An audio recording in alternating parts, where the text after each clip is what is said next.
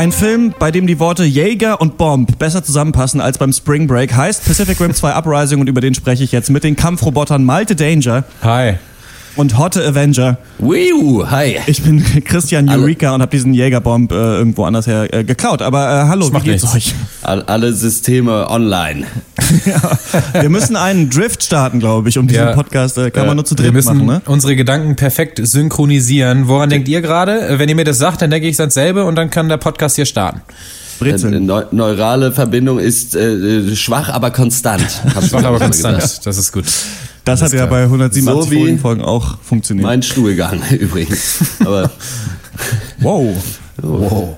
Wenn ihr auf solchen Humor steht, dann ähm, kann ich euch da draußen empfehlen, uns auf Instagram zu folgen. Das wollte ich nochmal erwähnen. Wir haben schon 50 Follower, obwohl wir echt wenig gemacht haben. Ich habe im Photoshop jetzt so ein Zitat-Template erstellt, wo ich äh, schlaue Sätze schon von euch beiden ähm, äh, reingepackt habe. Also Zitate von euch Echt? mal von mir auch. auf Instagram, obwohl ihr gar nicht, ja, obwohl ihr das wahrscheinlich gar nicht wisst. Ich musste aber ein paar Äs und irgendwies und so. Also es klingt schlauer jetzt. Also es sieht schlauer aus als das, was ihr gesagt habt zu. Was habe ich, was habe ich so ähm, gesagt? Kannst und äh, The Death of Stalin. Ähm, du hast gesagt, dass ähm, Iannucci, der Regisseur von The Death of Stalin, äh, versteht, wie Satire funktioniert, dass man nämlich ah. die Charaktere immer ein bisschen äh, eigentlich zu blöd machen muss und dann doch zeigen muss, dass sie Macht haben. Ah, stimmt, das habe ich gesagt, ja. Fand ich ganz schlau. Das du hast gesagt, dass äh, Aitonia äh, anspricht, dass sie diskriminiert wird, weil sie ein Redneck ist, aber der Film sich ja selbst über Rednecks lustig macht. Auch schlau. Das ist ja. ganz, ganz klug, finde ich. Das. Schlaue Sachen. Also so ähm, müsst ihr gar nicht auf Instagram, denn wir lesen einfach alles, was wir auf Instagram posten, lese ich einfach. das ist die Zukunft. Vor. Das ist eine richtig gute das Idee. Ist, ähm, ja, finde ich jetzt einfach ganz gut. Ähm, wir befinden uns gerade äh, eigentlich vor einem anderen Podcast, den wir auch aufnehmen wollen, der die 189 ist, nämlich äh, unser Tarkovsky-Special. Deswegen weiß nicht, wie es euch geht, aber ich habe erst Pacific Rim 2 geguckt und dann drei Tarkovsky-Filme und muss jetzt aus meinen Gedanken mich wieder daran erinnern, was für ein Schrott in Pacific Rim 2 äh, passiert ist. Wie geht's euch? Genau ja, andersrum eigentlich. Ich habe erst Tarkovsky geguckt und dann zum krönenden Abschluss Pacific Rim und dann ist mir echt, weiß ich nicht, habe ich mich so ein bisschen äh, selber hinterfragt. So, wo, wo bin ich? Was mache ich? Was sind Filme eigentlich? Und äh, ja, ja war, war nicht schlecht. Mhm. Ja, bei mir ist es, äh, ich habe auch erst Pacific Rim 2 und dann die Tarkovsky-Filme geguckt. Bei mir war es aber noch schöner, weil wir am Samstag äh, die letzte Aufführung von äh, dieser Sprechtheatergruppe hatten und dann danach natürlich eine riesen Dernieren-Party gefeiert haben. Und dann äh, hatte ich aber nur dann am Sonntag, Ostersonntag, Zeit ins Kino zu gehen und äh, wollte aber auf keinen Fall auch noch für 3D bezahlen, musste deswegen schon um 14 Uhr dann ins Kino und habe dann Ostersonntag um 14 Uhr äh, mit noch Joni, einem Kumpel von mir, äh, Pacific Rim Uprising im Kino geguckt, mit, zusammen mit sieben anderen Leuten. Und das war wirklich also ich, ich hatte eigentlich erstaunlich viel Spaß, aber das lag nicht am Film. Das Wie ist es ähm, für euch, in diese Multiplex-Kinos zu gehen? Ich bin da, ich finde das immer ehrlich gesagt ein bisschen befremdlich, muss ich sagen. Ey, ich weiß auch nicht, so die ganze Crowd und die, also dann diese ganze Mucke, dann Nachos und Cola, äh, weiß ich auch nicht. Ich finde dann diese hässlichen Brillen, die man sich aufsetzen muss, damit der Film dunkler und verschwommener ist. Also ich hm. finde das wirklich, ähm, weiß ich auch nicht befremdlich mittlerweile, ja. Also ja ich, so ging es mir auch. Also ich war, wie gesagt, ziemlich verkatert auch und so und dann wollte ich natürlich was trinken und natürlich M&M's haben und dann muss man da anstehen und dann muss ich halt muss man sich halt einen Kinderbecher bestellen, damit man nur einen halben Liter Cola bekommt, ja. weil der der kleine Becher irgendwie 0,75 Liter oder so umfasst, wo ich mir denke, ja, weiß ich nicht, wenn ich einen Eimer will, dann bringe ich mir einen mit. Das ist, äh, ja, und dann habe ich da, ja, also es ist ganz schrecklich, es ist ganz furchtbar. Und ich hatte vor allen Dingen wenigstens gehofft, dass halt niemand im Kino ist, Ostersonntag äh, mittags, weit gefehlt. Also mehr war da noch nie los, als ich da war.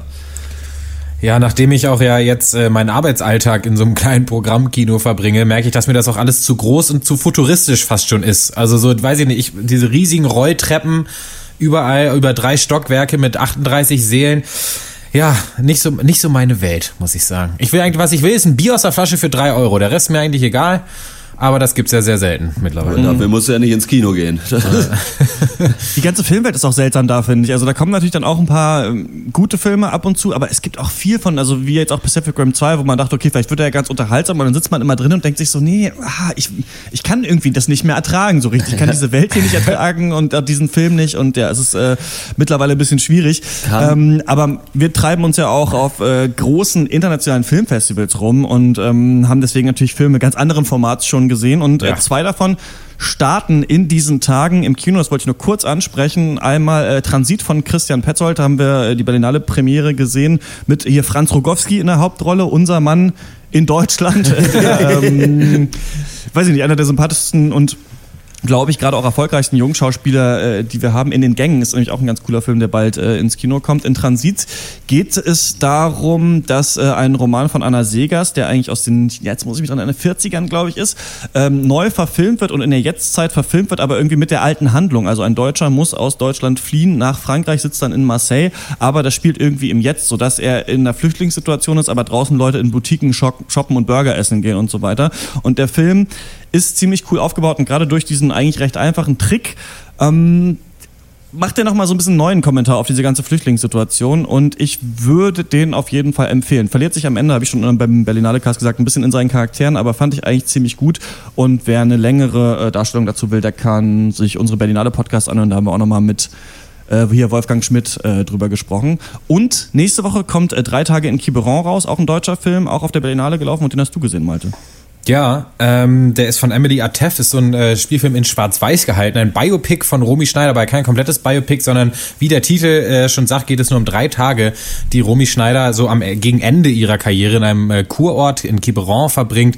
Dort will sie halt so ein bisschen äh, runterkommen. Sie hat da viele persönliche Probleme und auch Probleme mit Alkohol.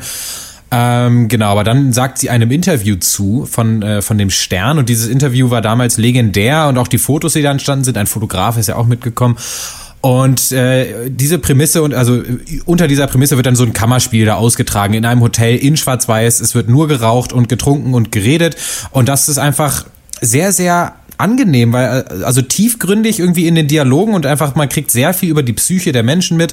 Ähm, es ist jetzt nicht weltbewegend, äh, tiefgründig, aber eben also schlau genug, als dass ich sagen würde, diesen Film äh, sollte man auf jeden Fall mal gucken. Der wurde auch, glaube ich, für zehn deutsche Filmpreise nominiert, äh, die meisten dieses Jahr. Und äh, ich, ich fand den Film so gut und er war mir so wichtig, dass ich ihn als Sneak Preview, als Eröffnungsfilm unserer neuen Leinwand in meinem Kino äh, besorgt habe. Äh, oh, so, so viel mal. Das ist aber noch die Vorstellung, ne? Das ist noch nicht gewesen. Doch, die ist jetzt am Donnerstag.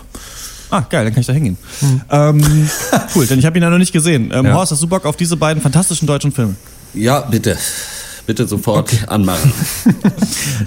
ähm, die beiden, ich, ich bin in dieser Moderation, dass man immer so eine Überleitung machen muss. Man braucht nicht immer eine Überleitung zum nächsten Punkt. Der nächste Punkt, den ich ansprechen wollte, ist äh, Pankers Live. Ähm, wir haben verschiedene Daten hier rum orakelt, aber jetzt steht es fest, der 13. Juli 2018 im Leica in Neukölln ist the date. Save the date, schreibt euch das auf. Preis drei bis sechs Euro, dann könnt ihr uns drei plus Max Ole von Raison, der glaube ich gerade mit dem Bus im Stau steht, hat er geschrieben, ja, ja. Äh, live dann sehen.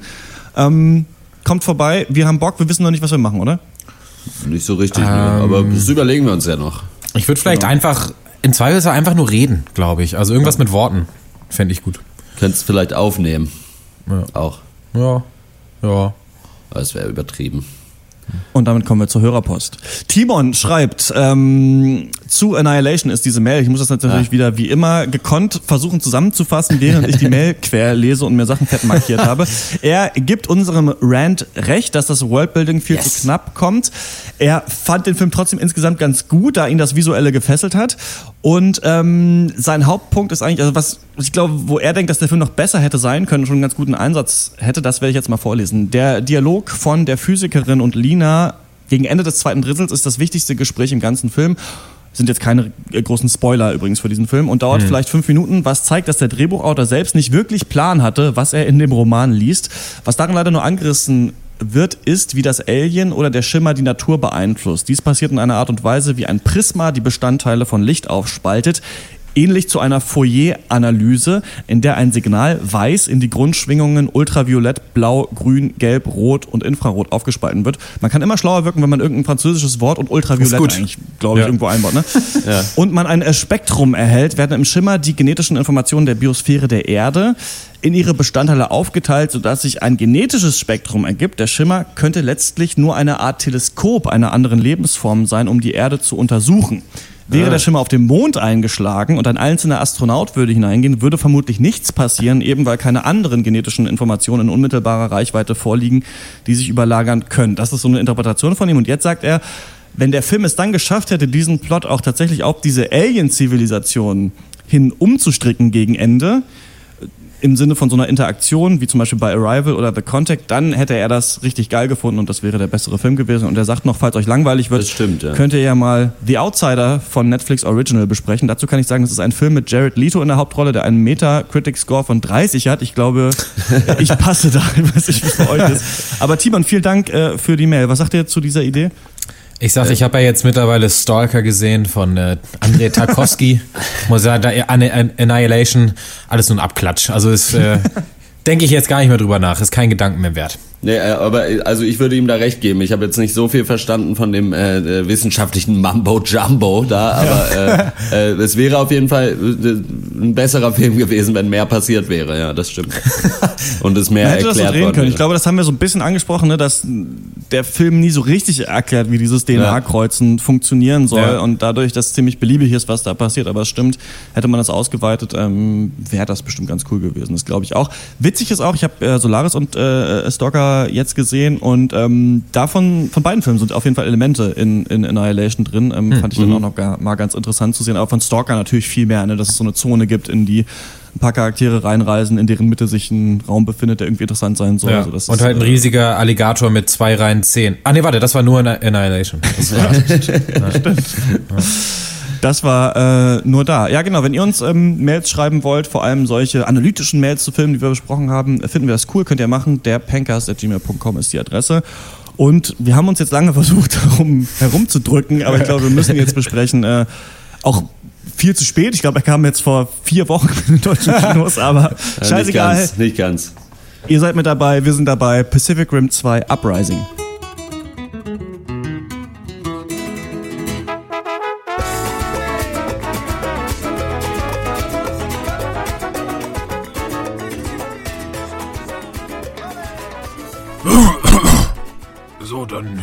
Herzliches Willkommen oder Mai Tai, wie die Japaner sagen, zum, zum vierten und letzten Tag von Bernhards kleiner Cocktailschule. Ich freue mich, dass ihr heute den Weg gefunden habt hier zum Hotel Mallorca am Autobahnkreuz Mockau. Die letzten drei Tage habe ich euch die Basics der Cocktailschule ja gezeigt, vom klassischen Wodka O bis, bis zum Screwdriver. Für den letzten Tag habe ich noch was ganz Besonderes jetzt dabei. Wir hier von Bernhards kleiner Cocktailschule haben einen Roboter entwickelt, der euch die Arbeit fast abnehmen kann beim Cocktailmischen. Wir sagen immer nur, trinken müsst ihr selber, ne? Also dieser kleine Freund und Helfer, der kann wirklich alles, der kann mischen, schütteln, abseihen, also wirklich alles. Ich würde das mal demonstrieren. Dazu habe ich hier was vorbereitet. Ich war noch schnell im Lidl drüben und habe uns einen ganz feinen Tropfen mitgebracht. Und, pff, was ist das hier? Ein, ein Bosca Bada 6,99. Das ist wirklich ein wunderbar weicher Rum aus Übersee. Oh, jetzt kommt hier dann dieser Roboter ins Spiel. Ich hoffe, das klappt jetzt. Ihr kennt ja Vorführeffekte. Kann man jetzt nur hoffen, dass es dann... Oh, okay, so jetzt. Achtung. Pazifik rum abseien. Ja, Pacific Rim Uprising äh, ist ein Science-Fiction-Film von äh, Stephen The Knight. Der hat Regie geführt. Den kennt man natürlich. Der hat ein paar Folgen Buffy äh, geschrieben, ein paar Folgen Angel geschrieben äh, und auch ein paar Folgen Angel Regie, Regie geführt. Aber vor allen Dingen ist er der Kopf hinter der äh, Spartacus-Fernsehserie, oh, die ja. ich damals äh, Blut und Titten genannt habe, weil nur das da drin passiert von 2010.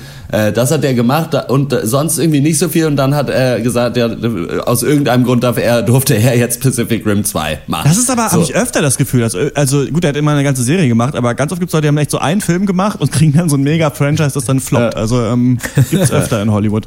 Genau. Äh, ihr erinnert euch ja vielleicht noch an Pacific Rim 1. Ich habe den damals gar nicht geguckt, habe aber wohl mitbekommen, dass er dafür, was das für ein Film ist, also so ein Monster-Action- Epos irgendwie, dass er dafür ganz gut eigentlich dann doch gewesen sein soll. Vielleicht auch nicht äh, von ungefähr, denn damals hat äh, Guillermo del Toro äh, Regie geführt und zum Beispiel Idris Elba hat, glaube ich, mitgespielt, wenn mich nicht alles täuscht. Cool. Genau.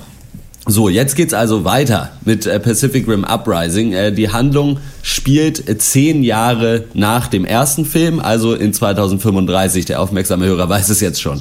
Ähm, Nun ist es ja so, dass im ersten Film äh, so riesige Monster, die Kaiju, aus einer fremden Dimension durch so ein Portal am Boden des Pazifischen Ozeans in die Welt gekommen sind oder geschickt wurden von den sogenannten Precursors und die haben alles kaputt gemacht. So, und um die zu bekämpfen, hat die Menschheit sich gedacht, na gut, diese Monster sind so riesig, was wir brauchen, sind riesige Roboter, die gegen die riesigen Monster äh, kämpfen können. So weit, so gut. Aber da das noch ein bisschen langweilig wäre, äh, müssen immer zwei Leute zusammen diesen Roboter steuern. Anders geht es einfach nicht. Es geht, er ist so groß, es geht nicht anders. Ja. Deswegen müssen die das zusammen machen und die müssen dann irgendwie kompatibel sein und eben ihre Gedanken vereinen und dann mit ge geballter äh, Gedankenkraft können sie dann diesen Roboter steuern. Das kann aber nicht jeder und das ist schwierig, die auszubilden, dass sie das vernünftig können und so.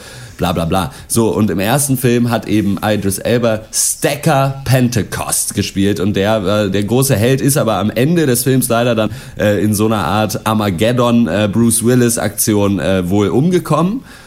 Ähm, und äh, lebt jetzt entsprechend nicht mehr. So, jetzt folgen wir also seinem Sohn, äh, Jake Pentecost, gespielt von John Boyega, den wir natürlich als Finn aus den äh, letzten beiden Star Wars Filmen kennen. Der lebt in einer Stadt, die noch zerstört ist von diesem letzten Angriff und die wird auch nicht wieder aufgebaut und so. Und da lässt es sich ganz gut leben, so als äh, er klaut immer so aus so alten äh, äh Jägerfriedhöfen, Friedhöfen, Jäger heißen diese großen Roboter, klaut er die Sachen, weil er sich damit ein bisschen auskennt, weil er früher auch da äh, so selber ein Jägerpilot mal im Programm war und kennt sich da aus, die verkauft er dann und tauscht die gegen Essen und dem geht's da ganz gut. So, dann wird er eines Tages allerdings gefangen genommen zusammen mit noch einer äh, einem Mädchen, was auch Jäger baut privat äh, und da lebt. Die werden gefangen genommen und kommen dann über Umwege wieder in dieses Jägerprogramm und sollen ausgebildet werden, beziehungsweise er, also John Boyega, also Jake Pentecost soll als Ausbilder da tätig werden. So, und äh, ja, es gibt immer noch dieses, wie, wie kompliziert kann ein Film sein, der so dumm ist? Es gibt immer noch dieses Programm, dass halt diese Jägerpiloten ausgebildet werden, weil es kann ja sein, dass die Kaiju wiederkommen. Und ihr glaubt nicht, was passiert. kommen Durch wieder. eine Reihe von Events kommen die Kaiju tatsächlich wieder und dann haben alle Piloten nicht so richtig Zeit, die ausgebildet sind und deswegen muss dann jetzt Jake Pentecost zusammen mit dem, mit, mit, mit dem Mädchen die Welt retten. Ach so. Und dann ist da, also ich möchte jetzt nicht spoilern, ob das klappt oder nicht.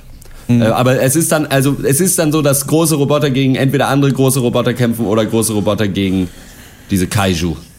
Und gleichzeitig ist natürlich noch die Sache, dass Jake Pentecost natürlich in die Fußstapfen seines Vaters sich nicht so ganz wohl fühlt da drin, weil er ja der Sohn des Helden ist und er nicht weiß, ob er eben auch dieses Heldenhafte in sich hat oder so.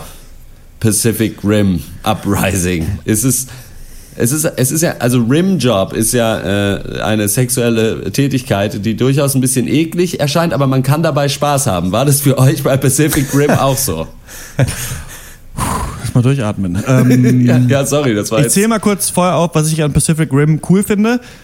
Äh, den Namen, das war's. Also wie cool ist aber Pacific Rim. Das ist eigentlich schon ein echt cooler Name. Da müssen sie irgendwie gedacht haben, okay, wir haben diesen, wir, wir haben erstmal den Namen. So, und dann überlegen wir, was Der wir machen. kommt, ja. ähm, ich hätte gewollt, dass mir das gut gefällt, weil ich ja als Kind viel Power Rangers geguckt habe und ich äh, tatsächlich äh, diesen ganz billigen Kritikpunkt am ersten Pacific Rim Film hatte, dass die ganze Action im Dunkeln stattgefunden hat und ich dachte, wäre es nicht cooler, wenn man im Hellen irgendwie was sieht und die Leute nicht immer nur durch Wasser warten, diese Roboter. Ja. Und ähm, jetzt hat man es ja gemacht, mal so ein paar Teenager genommen, ne, die in so ein Ausbildungsprogramm gehen, dann in diese Roboter rein müssen und dann sich prügeln und irgendwie entgleist dieser Film dann so ganz allmählich langsam und wird immer beschissener und du weißt gar nicht richtig, was passiert. Also man schaltet auch so richtig aus und das merkt man erst, wenn man so in der Action-Szene an was anderes denkt, finde ich. Das ist so ein typischer, typischer schlechter Blockbuster-Moment. Ähm, ich habe das Gefühl, dass Pacific Rim diese Ideen, die er hat, ähm, nicht so gut umsetzt, um daraus einen coolen Film zu machen. Und du hast dich gerade zum Beispiel lustig gemacht ja, über dieses Rift. Das finde ich ist eigentlich eine ganz gute Idee. Also das ist, eine, ob das Sinn macht, ist natürlich eine ganz andere Frage. Aber dass du zwei Piloten brauchst, um so einen äh, Roboter zu steuern, finde ich eigentlich eine clevere Idee auf Storytelling-Ebene, weil dadurch eben natürlich zwei Leute, die sich vielleicht nicht mögen, irgendwie zusammenarbeiten müssen, dann was lernen über ihre Ängste. Und das ist ja Momente, die es zum Beispiel bei wie ist es, äh, X-Men Zukunft ist Vergangenheit, glaube ich, wo Dr. X dann sagt, dass es halt furchtbar ist, das Leiden der ganzen Menschen zu spüren durch diesen Apparat. So, sowas finde ich eigentlich ganz cool, aber der Film ja. macht halt irgendwie gar nichts raus. Und dann. Deswegen gesagt, ich weiß nicht, Malte hat, ganz kurz, Malte hat vorhin gemeint, dass das im ersten irgendwie erklärt wird, warum das so ist. Aber das, mhm. den habe ich halt nicht gesehen und im zweiten wird halt einfach nur gesagt, man braucht halt zwei so Leute. Groß. So, ja, sagen wir, halt die sind so riesig, stimmt. Das ist ja, ja genau. Also das ist eine ganz andere Sache, eine Plotholz und so weiter. Das, manche Sachen finde ich noch ganz okay. Du musst dann halt aber auch irgendwie damit spielen. Aber so viel anderes in dem Film ist total bescheuert. Zum Beispiel Scott Eastwood. also, dass ja. du wirklich finde ich einfach nur den Kopf schütteln kannst, wenn du das guckst. Leider. Ja, aber mit Namen hatten sie es tatsächlich in dieser Franchise. Also Stacker Pentecost. Was ja. ist? Es war irgendwie der Held und fliegt im, in der Obsidian Fury, um die Shatterdomes zu beschützen. äh, naja, gut. Also immerhin haben sie einen guten Schreiber, der irgendwie lustige Worte aneinander rein kann. Das macht aber noch keinen Film.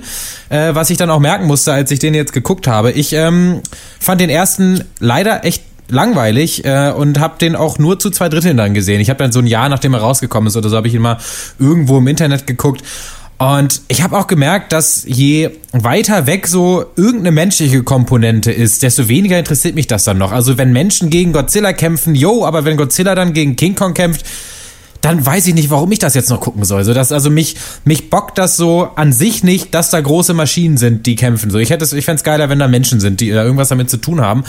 Und genau das, äh, deswegen war ich auch so unglaublich wenig hier in diesem Film involviert, weil gerade dieser Drift, den, an dem wir jetzt geredet haben, so, das ist ja, wo es ja im ersten schon viel darum ging, dass da eine effektive Gedankenkopplung stattfinden muss und dass du deswegen zwei Menschen brauchst und die natürlich dann zusammenarbeiten müssen das wird hier ganz gut über Bord geworfen einfach. Das war so ein bisschen wie in Star Wars dieser Moment, als dann auf jeden Fall irgendwie jeder Laffe dann mit der Force umgehen kann, so nach fünf Minuten. Ich mhm. habe das Gefühl, dadurch hat der Film sich so ein bisschen ins eigene Fleisch geschnitten, dass so, weil das ist so dieses eine so mythische Element fast schon, was sich so ein bisschen abhebt. Also, weiß ich nicht, äh, so wie Artus, der als einziger so das Schwert irgendwie aus dem, aus dem, aus dem Stein ziehen kann. Wenn das halt irgendwer gewesen wäre, der das Schwert aus dem Stein zieht, dann wäre es halt schon langweiliger gewesen. Und sowas ja ist halt einfach, ich fand das so fucking langweilig, weil ich das Gefühl hatte, dass hier keine Menschen in diesem Film, einfach keine Charaktere mit, mitspielen.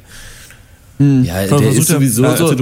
Ich finde, der macht so vor allen Dingen so viel. Also dafür, dass es eigentlich nur darum geht, dass sich Roboter kloppen, macht er auch so ganz komische Side-Stories auf. Dann gibt's halt so, natürlich ja. ist sie dann da in dieser Gruppe mit den anderen Rekruten und dann gibt's da irgendwie, die einen mögen sich erst nicht und dann am Ende aber doch. Und solche Geschichten, wo man so denkt, so was ist das denn jetzt? Und dann kommen halt, gut, das war auch äh, vom ersten Film, es gibt ja die beiden Wissenschaftler, die diese Roboter erfunden haben. Die, das habe ich erst dann danach nachgelesen, dass man die aus dem ersten schon kennt.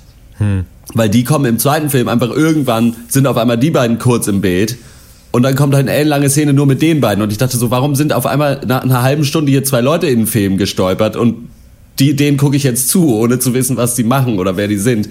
Kann man halt im Sequel nicht ganz ankragen. Ja, den Punkt, nee, kann man, auch nicht. Kann, wie gesagt, deswegen bin ich da auch wieder milder gestimmt, weil ich das dann halt nachgelesen habe. Aber sowas, also so ständig irgendwelche Sideplots, die völlig unnötig sind, dann dieses komische, dass da noch irgend so eine äh, eine, ein, eine Frau noch mit auf dieser Basis ist. Jules heißt sie, Nachnamen hat sie nicht bekommen, leider in diesem Film, äh, die, die, die beide irgendwie ganz gut finden. Also sowohl Jake als auch dieser Scott Eastwood-Typ. Ja. Äh, und die ist da einfach so, der sagt halt, darf ab und zu mal eine Line sagen und da passiert auch überhaupt nichts mit. Und es ist so, hä, was macht ihr denn hier? So, also was, was, was sollen diese Szenen dazwischen drin? Und dann halt ein viel größerer Kritikpunkt ist, dass ich, glaube ich, ich meine, im ersten haben ja diese Roboter dann gegen Monster halt gekämpft, aber hier kämpfen ja zum halben Film einfach diese Roboter gegen andere solche Roboter. Dann ist es aber, wenn ich zwei riesige Roboter habe, die beide aussehen wie ein Mensch, dann sind es im Endeffekt einfach nur zwei Menschen, die sich langsam kloppen. So, also, also das ist ja nichts Neues von den Kampfmoves her oder so dann irgendwie. Ja. Also ja, du hattest es auch von diesen Wissenschaftlern. Charlie Day spielt ja den einen ähm, mhm. und Bern Gorman den anderen. Ich mag die beide gerne als Schauspieler. Ich kenne die beide aus mehreren Serien und immer wenn sie ins Bild kommen, freue ich mich eigentlich so ein bisschen. Gerade Charlie Day. Ich habe ja, ich weiß nicht, ob ihr die Serie mal geguckt habt, aber ich habe so sieben Staffeln It's Always Sunny in Philadelphia geguckt. Ähm, der Typ ist mega lustig, aber also ich mag den echt gerne, aber der braucht echt keine Mainstream-Filmkarriere. Also ja. ich finde, das passt nicht zu ihm und da ist er auch echt, also tut mir leid, da ist er auch echt nicht facettenreich genug für. Der ist immer gleich, der hat eine lustige hohe Stimme und äh, spricht dann lustig hoch und spielt halt so ein bisschen den Wildcard äh, Comedic, ja. Comedic Relief Typen.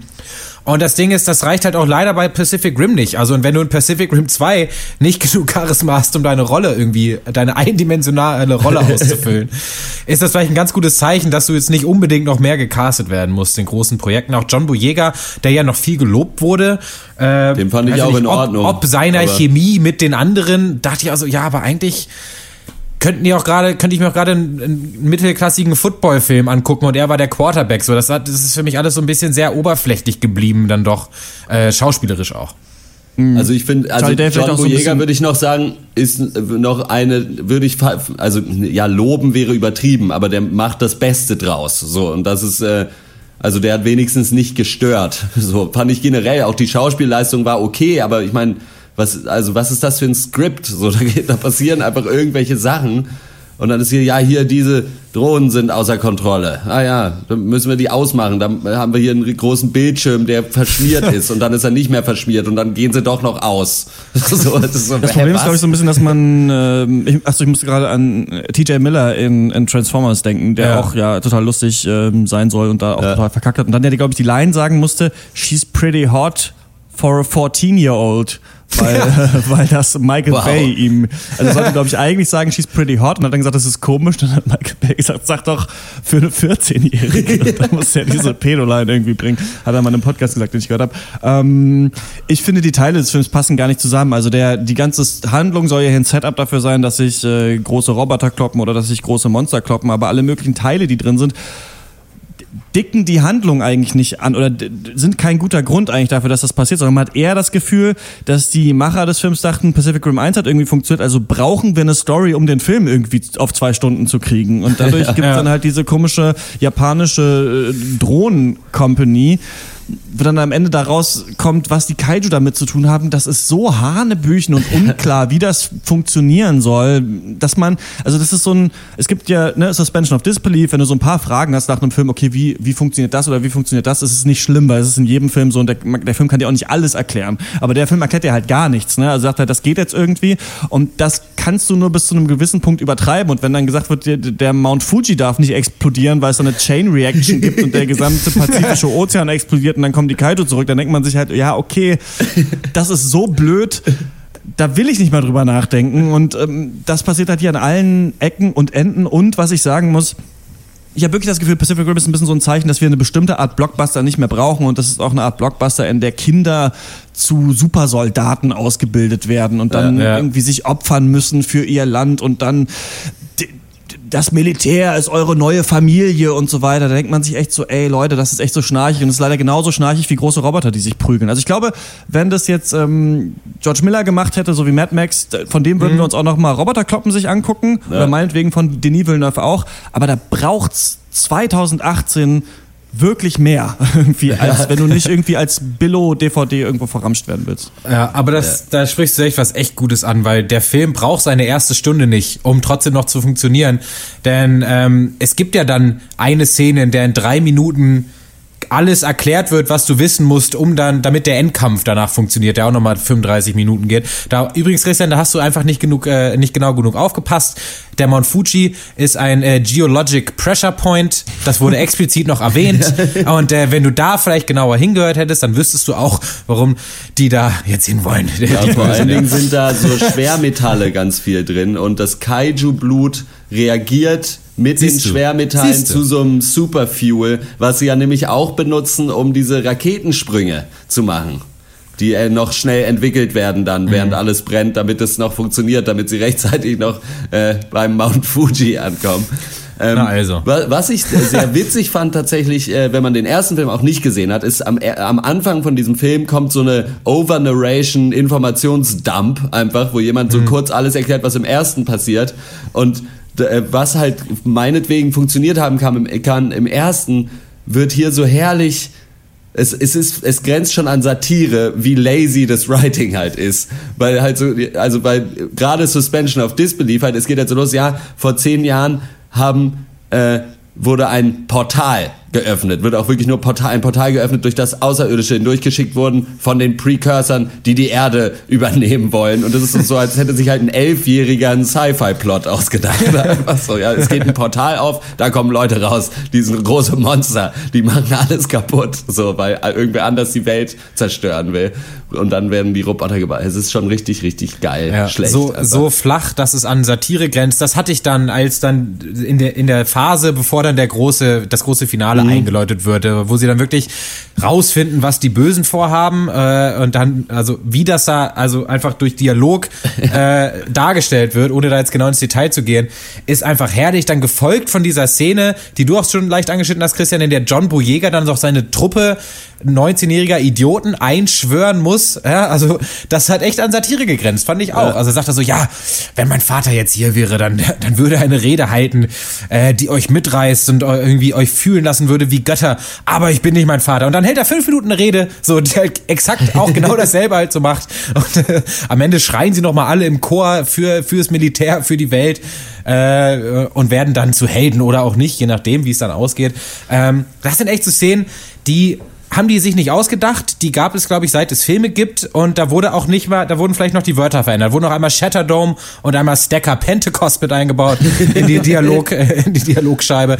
Und dann, dann reicht es auch. Dann reicht es auch. Ja. Ich frage mich nur, das würde ich euch auch fragen wollen. Hätte man diesen Film irgendwie gut machen können mit einem besseren Writing, cooleren Charakteren oder ist die Zeit dieser Filme einfach so ein bisschen durch? Also ist einfach dieses, die großen Roboter hauen sich und jetzt kommen die Monster und weil ich, äh, wenn ich jetzt höre, dass irgendwie dieser lustige Internetfilm Kung Fury jetzt mhm. seinen eigenen Featurefilm kriegt und dass äh, John Cena soll jetzt Duke Nukem spielen. Ich sage, Leute, die Zeit ist durch für so eine Scheiße. Macht irgendwie coolere Filme und auch coolere Actionfilme. Ich glaube, so gut kriegt man sich mehr hin, außer vielleicht, also dann echt kürzen. Also auf 80 Minuten und dann direkt mit dem Kaiju-Kampf anfangen und dann mhm. sich geile Kampfsachen überlegen. Das hätte ich noch vielleicht verstanden, aber ich weiß nicht, ob man sowas überhaupt glaube, heutzutage noch richtig cool machen ich kann. Ich glaube, wenn die Action-Szenen wirklich genial gewesen wären. Also wirklich irgendwie Bilder, die ich nicht bei Transformers schon gesehen habe, dass halt irgendeine große Maschine schmeißt eine andere große Maschine in ein Haus, dann stürzt alles ein. So, also wenn da wirklich kreatives, irgendwie kreative äh, Bewegungsabläufe oder sonst was drin gewesen wären, dann hätte ich, glaube ich, viel verzeihen können. Aber dafür hätten sie halt schon so richtig episch sein müssen. Und das sind sie hier halt wirklich überhaupt nicht. Also da gucke ich mir lieber an, wie Jean-Claude Van Damme jemanden verjagt. So, das ist, das sind wenigstens Menschen. So, keine Ahnung, weiß ich nicht. Äh, ich glaube, du kannst das extrem gut machen. Ich glaube, du kannst jedes alte Franchise rebooten und es trotzdem cool machen, wenn du halt da mit ein bisschen Witz dran gehst und ein bisschen künstlerischem Anspruch dran gehst und vielleicht mehr als drei Wochen an einem Drehbuch schreibst und äh, vielleicht auch mal sowas wie eine Stimmung erzeugst, was dieser Film sich ja kon äh, konsequent weigert zu tun. Ähm, klar, also du, wenn du wenn du es drauf hast, kannst du aus jeder Scheiße Gold machen. Bin ich mir ziemlich sicher. Und es gibt auch für sowas äh, auch ein Publikum, was das auch immer guckt, auch wenn es anspruchsvoller ist. Das haben viele Blockbuster auch jetzt bewiesen im letzten Jahr. Nicht zuletzt irgendwie Blade Runner zum Beispiel oder so. Ähm, der hat ja genau bewiesen, dass keiner das gucken will, wenn es anspruchsvoll ist. Also der ist ja okay, mega stimmt eigentlich auch. Ja, aber dann ist es halt vielleicht ja, das Ding, weiß, weil also auch ja Toy Story 3 oder sowas war ja auch super erfolgreich, obwohl es auch ein bisschen Anspruch hatte und so. Stimmt ja, schon. Die dummen, also es gewinnen nicht nur die dummen Filme. Ja. Aber nee, vielleicht stimmt es auch. Vielleicht habe ich mich da jetzt gerade selber mein Argument widerlegt, denn dieser Film ist ja an sich auch nur eine Marketingmaschine. Also ich meine, äh, und das ist ja auch scheißegal, wie viel den überhaupt in Europa gucken, denn alles, was seht, ist China. Also da sind drei Roboter drin und drei mhm. äh, chinesische Fernsehstars. Dann weißt du ganz genau, dass der Film nicht für uns ist, sondern eben da, wo er mittlerweile die Matten liegen und das sind äh, auf der Straße in Tokio. Ähm, ja, ist ja und äh, so, ja, solange das Chinas, halt immer noch das ähm, Asien, alles dasselbe, ist meine Meinung.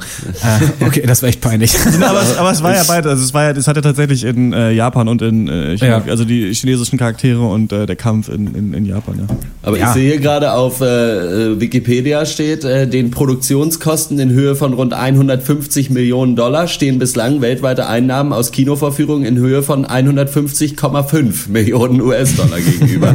also eine halbe Mille haben sie schon mal safe. Aber ja. Wie, ähm, ich fand auch witzig, ähm, dass manche Charakterisierungen gar nicht funktioniert haben, nämlich dass äh, John Boyega ja so verfressen ist, wie damals, weiß ich nicht, Son Goku aus Dragon Ball und dann dieses ewig lange Szene, ähm, dass sich dieses Eis äh, mit Sahne und den ganzen Streuseln zusammenbaut. Und dann ist mir wieder eingefallen, dass er am Anfang ja irgendwelche Roboterteile für Oreo-Cookies und, äh, und Sriracha Hot Sauce verkauft ja. und dann nochmal diese Soße küsst und in die Kamera hält, wo man ey, so dachte, Leute, ich weiß, dass es Product Placement gibt, aber so dumm müsst ihr es auch nicht in euren Film einbauen. Das hat er echt so Transformers-Level äh, eigentlich ja, an Dummheit, ja, finde ich. Auf jeden Fall. Na, ich, also an sich wird hier die, die magische Linie der schlechten Charakterisierung auf jeden Fall unterboten. Die sind für mich nämlich eigentlich so Heist-Filme. Also, wo ja so ein ja. Team zusammengestellt werden muss, um, sage ich jetzt mal, eine Bank auszurauben oder ein Casino. Da ist halt einer der Safe-Cracker, einer die Fluchtautofahrerin oder so, einer ist der Sprengstoffexperte und dann gibt's auch eine meist asiatische Wissenschaftlerin und dieser eh schon peinliche Status quo wird hier eigentlich nochmal unterboten, was so Charakterisierung angeht. Da geht's so, zumindest gegen Ende geht's auch wirklich nur noch um Hautfarbe. Also da gibt's einen weißen, schwarzen Inder und, äh, und eine Asiatin oder äh, eine Chinesin und das war's. So, Punkt. Also das ist auch vollkommen egal, wer die sind. Ähm, ja, das, so, so weit von mir. Dazu. Ja, charakterisiert wird hier ja wirklich eigentlich niemand. Also selbst äh, John Boyega, wie gesagt, ja, der isst gerne und hat Schwierigkeiten, der Sohn von jemandem zu sein. So, das, ist, ja. das beschreibt diese Person. So, und mehr kriegen wir auch nicht mit. So, macht gerne ja. mal einen dummen Spruch.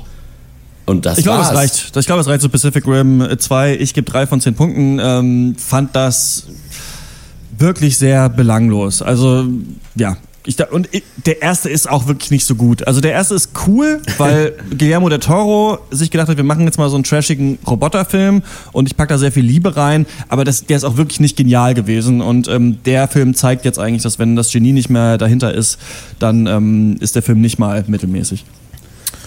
Ja, ein Film, ein Punkt. Ähm, selbst der Endkampf war ja dann total enttäuschend. Also auch hier unterbietet sich ja der Film eigentlich nochmal selbst. Ja. Also die Guten haben ja wenigstens noch Kampfanzüge an, äh, die so ihre Bewegungen simulieren. Äh, aber dann eigentlich eine fragwürdige Entscheidung, dann den gesamten Kampf immer so mit Zehen gegenzustellen, indem man den Bösen sieht, der wiederum die bösen Roboter steuert mit einem iPad einfach. Also der steht auf einem Hochhaus und hat ein iPad in der Hand und drückt immer rum und sagt, haha, jetzt hauen Sie noch mal das zu. Ist so also das ist halt, das war wirklich, also was ist das denn? Also was war das für eine Entscheidung? Äh, ganz, ganz enttäuschender Schmuh.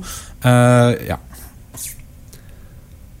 Ich, äh, ich glaube, ich muss es tun. Null. Ist kein Film. Pacific Rim.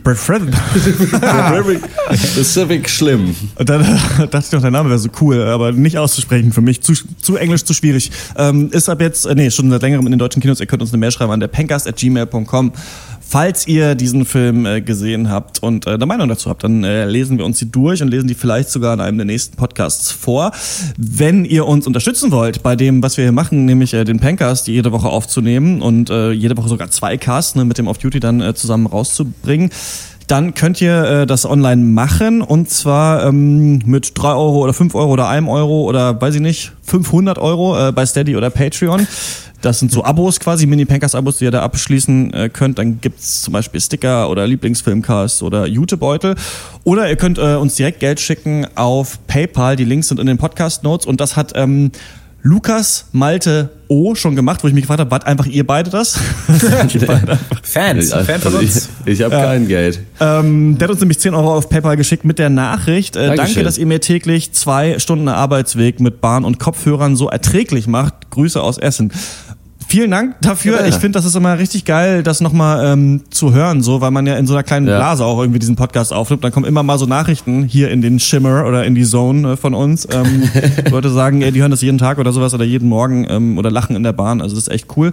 Und Martin S. Äh, unterstützt uns jetzt auch mit drei Euro im Monat, ich glaube auf Patreon. Geil.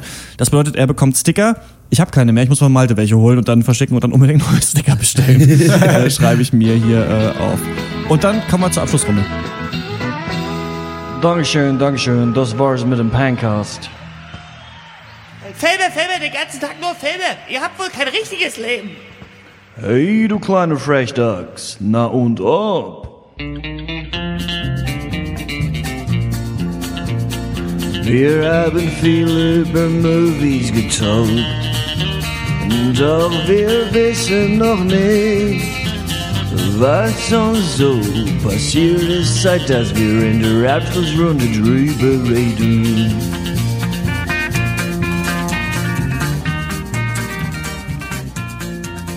ich habe nicht so viel, weil ich jetzt äh, ziemlich viel zu tun hatte die Woche, aber ich habe, äh, weil ich ja, ich habe ja Pacific Rim 2 im Kino geguckt, da wollte ich kurz drüber reden. Äh, nee, aber da äh, kam der Trailer für den neuen Avengers-Film. Hm. Infinity War. Kam, den, hm. kam der bei euch auch? Ich ja, habe den schon ähm, privat auch schon geguckt. Und das ist schon, ja, ja wirklich, also ich hatte ja, ja gut, ich habe das jedes Mal, wenn wieder so ein so ein Superhelden-Ding dann kommt, aber das ist ja wirklich, also äh, es reicht auf, also es ist ja schon wieder, es, es gibt irgendeinen großen blauen Typ, der ist groß und sucht irgendwelche äh, Dragon Balls, um, um, die, um die gesamte Welt zu zerstören. So. Oberhorst. Und jetzt müssen alle zusammenarbeiten. Irgendwie, ey, ich hab, ich hab, ich bin richtig wütend geworden im Kino. das, obwohl äh, ich äh, Peanut M&M's hatte. Mhm. Also das sieht der Trailer auch nicht so richtig schäbig aus, oder? So, auf jeden Fall hat der Film so viele Charaktere, wie wahrscheinlich Peanut M&M's in so einer Packung drin ist, äh, drin sind.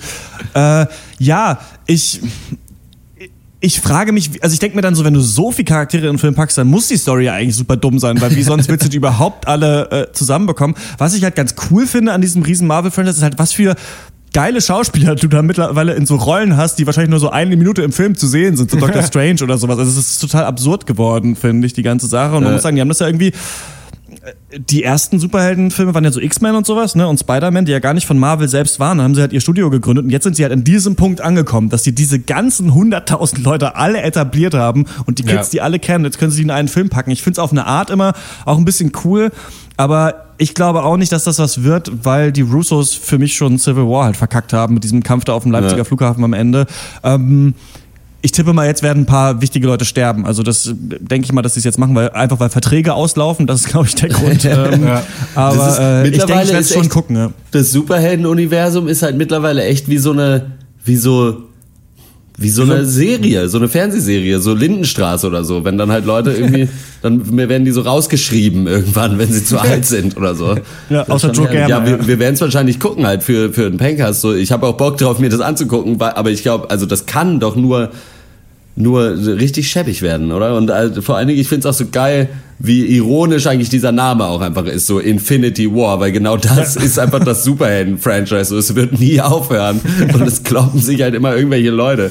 Und es ist halt, keine Ahnung, ich, irgendwann suche ich nochmal den ersten Superhelden-Film raus, wo wirklich der, der Bösewicht alles kaputt machen wollte, weil seitdem ist halt immer so, ja, dann kommt jetzt jemand und will nochmal auf eine andere Art und Weise alles kaputt machen. Mhm. Es ist einfach, es ist so ja. ermüdend.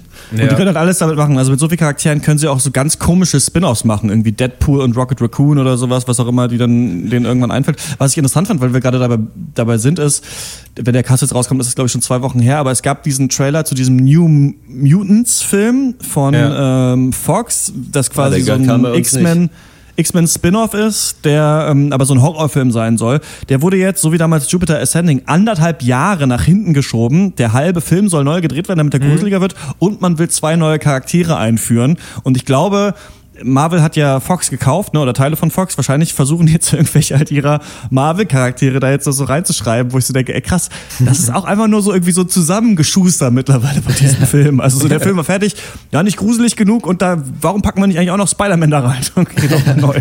Bringen wir zweieinhalb Jahre, äh, anderthalb Jahre später raus. Fand ich auch ganz, ganz absurd irgendwie. Das habe ich auch gelesen und da da gehen bei mir immer die Alarmglocken los, wenn ich lese, ja. eine, eine, äh, die Testzuschauer haben gesagt, das war nicht gruselig genug, wir drehen den halben Film neu. So, das mhm, ist halt, ja. da ist, bleibt halt von der Kunst des Filmemachens einfach nicht mehr so viel übrig. Auch bei dem äh, Avengers-Trailer habe ich ja meine Zweifel schon angemeldet, äh, dir gegenüber, Christian, privat, und du meintest ja auch dann irgendwie so, ja, das kann schon sein, aber wir gucken ihn auf jeden Fall. Also, und das denke ich, das passt auch. Ähm, denn ich äh, ja, würde ihn auch ganz gerne gucken. Einfach ich bin nur, jetzt, jetzt selbst wieder so ein bisschen mit Tor 3 und Black Panther so ein bisschen jetzt mhm. wohlwollend. das ist so eine Marvel gegenüber. ja. Ich hoffe, das wissen sie auch. Ich hoffe, die Russos verscherzen sich, sich nicht dann mit diesem Film. Ja, mein Highlight. Ähm, ich glaube, ich war schon immer so der spießigste von uns, aber seit jo. letzter Woche bin ich's auf jeden Fall. Ich habe äh, erst meine Wohnung neu gestrichen, weil ich mal ein Muster an der Wand auch haben wollte. sind jetzt schräge Linien. So Tribal. Schräge Linien sind jetzt an der Wand. Äh, kann ich ja mal ein Foto vielleicht auf Instagram packen. Hashtag schräge Linien habe ich mir ausgedacht. Ja. Ähm, als ich damit fertig war, bin ich dann in den Kleingarten gefahren und habe so ein paar Rosen äh, abgeschnitten, weil da die Büsche waren einfach zu, zu buschig. Da muss man auch mal was stutzen. Nee, äh, ein befreundetes Pärchen hat, sie hat jetzt einen äh, Kleingarten und da wurden wir angefragt, Jamie und ich, ob wir da nicht auch vielleicht mal auch mal Rasen mähen wollen. Und dann war ich da und da, da habe ich in einem Kleingarten gesessen, nachdem ich meine Wand gestrichen habe. Hab mich so gefragt, ich bin 27, aber ich könnte auch 45 sein. Ja. ja. naja, das war mein Highlight. Äh, ich, ich bin ein Spießer. Rasenmähen. Erst Bier aus dem Glas, jetzt äh, Rasenmähen. Ja, ähm, ja. Ich habe irgendwann mal für das dritte Jefferson Hope Album, was noch nicht rausgekommen ist, seit sieben Jahren, ähm, die Zeile geschrieben, uh, we joked about our fathers until we became them und meinte so ein bisschen uns. Und ich glaube, äh, das ist jetzt der Punkt. Also jetzt werden ja. wir wirklich unsere Fuddies. Wir haben uns, glaube ich, so mit 15 haben wir Bier getrunken und nur die Jokes gemacht. Aber wenn jetzt ein Außenstehender die Jokes hört, die, einfach, die sind einfach so scheiße. Und mittlerweile sind wir es, glaube ich, auch wirklich. Ähm, Malte, wir haben noch äh, gezockt diese Woche, oder oh. letzte Woche, A Way Out, ja. äh, neues Spiel von Electronic Arts, die sich ja kolossal in die Nesseln gesetzt haben mit all ihren Spielen, Need for Speed und Star Wars Battlefront und jetzt gedacht haben, machen so ein kleines cooles Indie-Spiel, was Koop ist. Äh, man spielt zwei Typen. Im, das ganze Spiel kann man nur zu zweit spielen im Koop, ähm, im Splitscreen und muss aus dem Gefängnis ausbrechen. Und wir haben die Hälfte ungefähr gespielt, also drei Stunden von, von ja. sechs Stunden. Und es war also wirklich katastrophal zwischenzeitlich, vor allem unfassbar schlecht geschrieben, oder? Es war, ja, es soll dir so als so Cinematic äh, äh, Game Experience irgendwie verkauft werden. Halb Film, halb Computerspiel. Klappt aber nicht, wenn beides so richtig scheiße ist. Also man merkt, dass es von einem Nicht-Muttersprachler in Englisch geschrieben ist, weil die Charaktere einen Wortschatz von 150 Wörtern haben. Es ist wirklich Und so irgendwie, what's your plan, Leo? Yeah, let's break out of this fucking prison, man. Yeah, I hate the prison life. So ungefähr. Ja, also so, so richtig Panne. Und äh, das Koop-Element, und das soll ja Koop neu gedacht Nacht oder so ist ja da so die Tagline und das soll ja äh, Couch-Koop vor allem revolutionieren, dieses Spiel. Da, du musst überhaupt nichts zusammen machen. Also wir haben das, glaube ich, wortlos gespielt.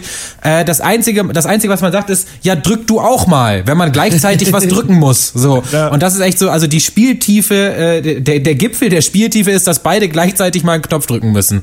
Also so richtig Panne, leider, Aber das hab, ganze habt Ding. Habt ihr das denn geschafft? Wir haben das dann beim zweiten ähm, Versuch dann. Ja, ja nach Absprache Beim ersten Mal hatte ich nicht gedrückt. Dann ging's dann, ja. zum Fenster gehen und R2 drücken. Das, das ging gerade noch. So, das haben wir unseren Vätern voraus, glaube ich. Ähm, und ich war ähm, mit meiner Freundin in einem Leipziger Club, das so und so. Ähm, ich, ich, war ja schon mal irgendwann mal im IFZ, der ist Bär kein Leipzigs, also ein dunkler Keller halt, wo die Leute irgendwie zu schlechten Techno tanzen. Ähm, jetzt war ich im IFZ, kann ich für alle empfehlen, denen das, äh, nee, so und so, kann ich äh, allen empfehlen, die sich nicht ins IFZ trauen, weil die Leute zu, zu dunkel angezogen sind und zu cool sind. Da sind nur uncoole Studenten. Also das kann man eigentlich cool nice. Fühlt sich direkt ja. äh, ganz cool. Ähm, kann ich nur empfehlen. Das war's. Wollt ihr noch irgendwas sagen in diesem Cast? Ich gebe euch jetzt noch mal. Wollt ihr noch jemanden grüßen vielleicht? Ich möchte die hier, äh, wie hatte Lukas Malte O. Mhm. Ja.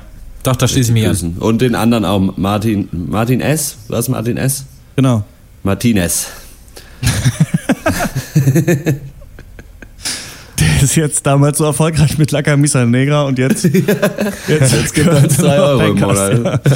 Das ist traurig. Ja, ihr, ihr könnt uns schreiben, ähm, derpenkers.gmail.com habe ich schon gesagt und äh, natürlich auf Facebook liken, auf Twitter folgen und auf Instagram ähm, schauen, was wir da so posten. Das ist super interessant. Und ähm, wir hören uns dann beim nächsten Mal. Der richtige Hauptcast dreht sich um Andrei Tarkovsky und dessen Filme Der Spiegel, Stalker und Solaris. Und äh, am Donnerstag kommt ein Off-Duty, da war ich nicht dabei, da ging es um äh, Ding, Ding Dong, die, die Frühaufsteher. Ganz genau, also genug Fancast für euch äh, für die nächsten Wochen. Das war's von uns, bis zum nächsten Mal, ciao. Ciao. Tschüss.